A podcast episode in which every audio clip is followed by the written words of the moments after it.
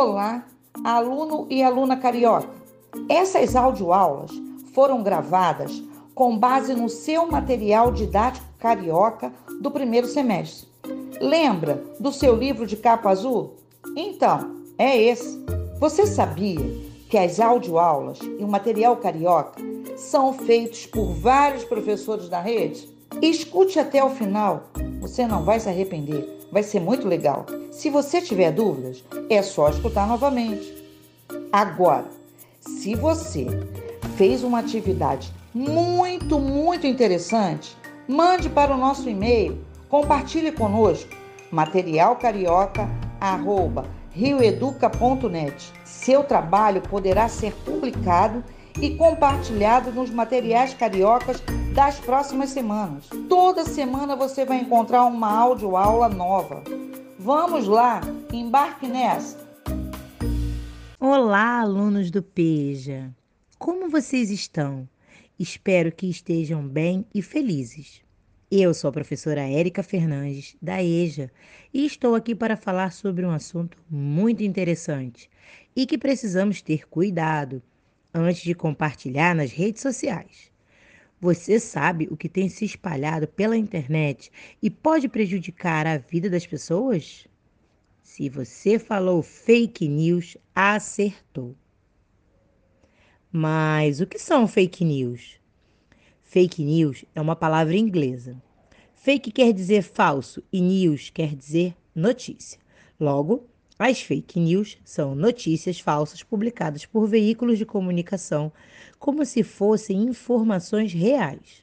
Esse tipo de texto, em sua maior parte, é feito e divulgado com o objetivo de prejudicar uma pessoa ou um grupo, geralmente figuras públicas. As fake news têm um grande poder viral. Isto é, ela espalha rapidamente as informações falsas e apelam para o lado emocional do leitor, espectador. Fazem com que as pessoas acreditem, sem confirmar se é verdade seu conteúdo. O MCE dessa semana aborda esse assunto. Não deixe de revisitar o material e fazer as atividades. Nas páginas 6 e 7, vamos trabalhar com dados importantes sobre o número da fake news em alguns países para isso, lembraremos os conceitos de porcentagem e sua representação fracionária. A porcentagem é frequentemente utilizada para cálculos de transações comerciais e é uma razão com o denominador 100. Essa razão são chamadas de razões centésimas, taxas percentuais ou simplesmente porcentagem. Existem três formas de representarmos uma porcentagem: na forma percentual, forma fracionária ou forma decimal. Nesse material, faremos exercícios com a forma percentual e a forma fracionária. Uh, mas você se lembra o que é fração? Todo objeto original que não tenha sido dividido é chamado de inteiro. Ao fazer cortes nesse objeto, estamos dividindo. Se a divisão resultar em partes iguais, é possível representar esse objeto por meio de frações. É o que nós costumamos fazer quando cortamos uma pizza em fatias, por exemplo, ou quando dividimos a laranja em quatro partes iguais. Então, vamos lá. Vamos relembrar o que falamos até aqui? O nosso material dessa semana trará informações, dados percentuais das fake news, que são aquelas notícias falsas que podem prejudicar uma pessoa.